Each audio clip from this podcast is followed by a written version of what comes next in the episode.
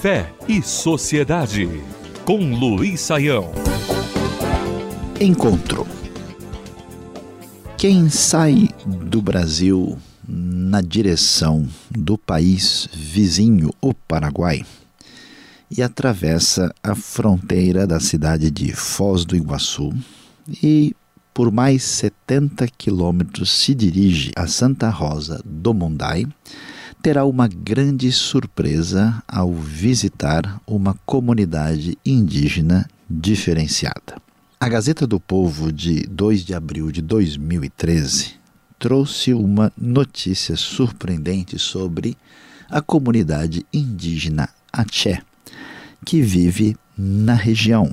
A notícia nos fala a respeito de uma grande colheita de soja que estava ali sendo feita pelos indígenas da região. Na verdade, 875 toneladas de soja foram colhidas numa área de cerca de 200 hectares com uma produtividade bastante elevada, fazendo com que esta pequena comunidade indígena fosse uma espécie de referência de relativa prosperidade na região. E isso surpreende a grande parte de pessoas que acaba geralmente entendendo que as comunidades indígenas não têm qualquer maneira de se defender ou como caminhar sozinhas uh, dentro das suas próprias possibilidades. Surpreende ainda mais quando nós sabemos que nos anos 70 esta comunidade desses grupo, desse grupo étnico chamado Aché estava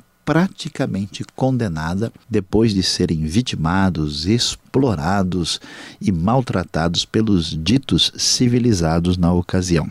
Tudo mudou quando um amigo dos indígenas chamado Bjarne Fostervold resolveu ajudá-los de maneira efetiva. Colocou os Achés em contato com uma sabedoria antiga, sabedoria das escrituras sagradas, em contato com a tradição hebraica antiga e com os seus desdobramentos particulares que vieram a transformar a vida de uma comunidade e o seu futuro. Uma comunidade tranquila, próspera, pequena que hoje não só encontra sua referência de estabilidade, mas um futuro promissor em franco contraste com a maioria dos grupos indígenas do contexto da América do Sul.